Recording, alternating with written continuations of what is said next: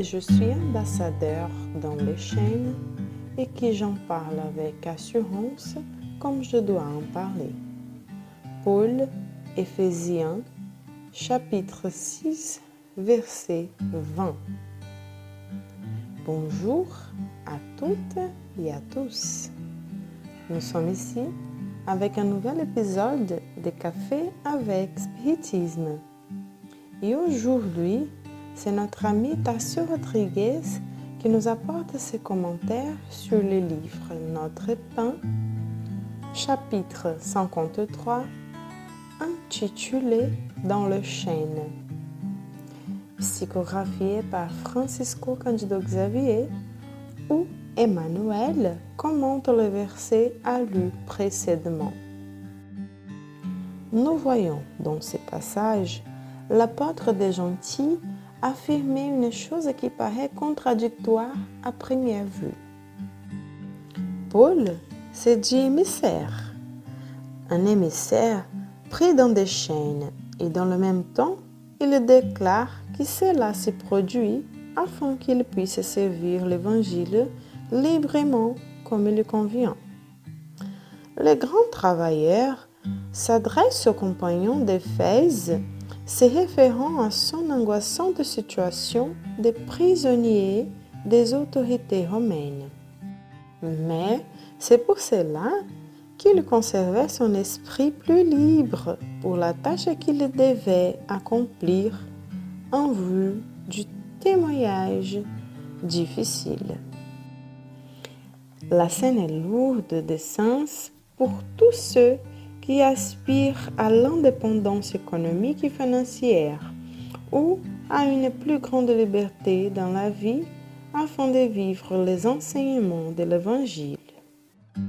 Nombreuses sont les personnes qui déclarent attendre des jours d'abondance matérielle et des facilités terrestres pour répondre à l'idéalisme chrétien. Mais il faut y voir un contresens. Le travail de Jésus se réalise en tout lieu. Paul, sur les chaînes, se sentait plus libre dans l'enseignement de la vérité.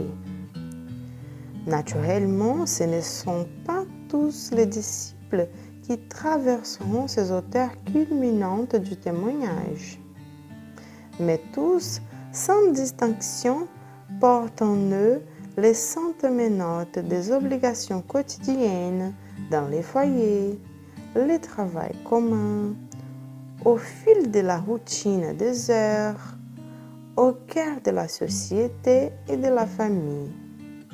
Ainsi, personne ne rompt les chaînes qui l'entravent par l'illusoire supposition selon laquelle il sera possible de se proposer à un poste meilleur au sein des ateliers du Christ.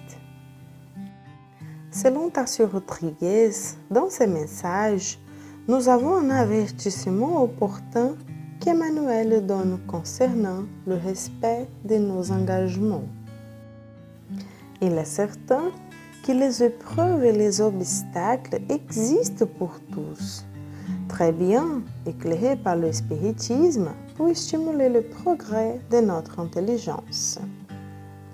Alain Kardec apporte dans le troisième chapitre du livre La Genèse, les miracles, les prédictions selon le spiritisme une explication très précise de la pensée que nous nous proposons d'exposer.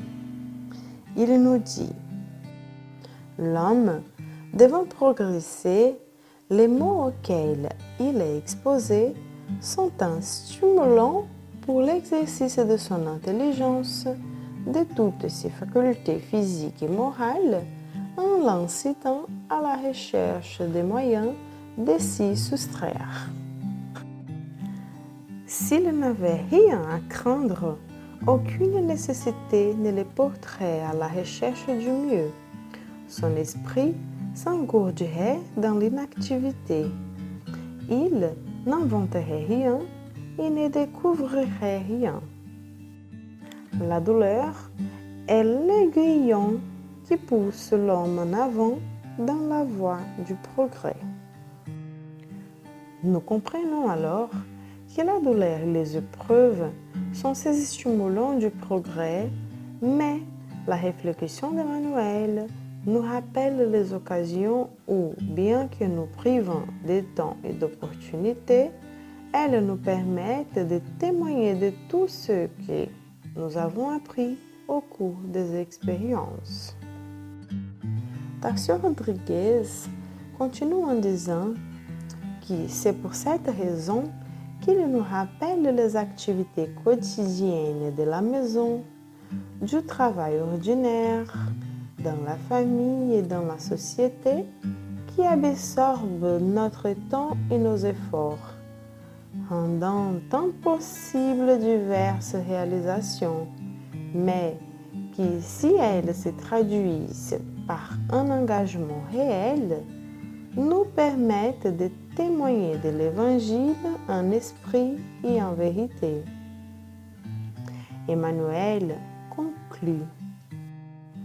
Seul le devoir dûment rempli nous confère un accès légitime à la liberté. Une bonne journée à tout le monde et jusqu'au prochain podcast Café avec Spiritisme.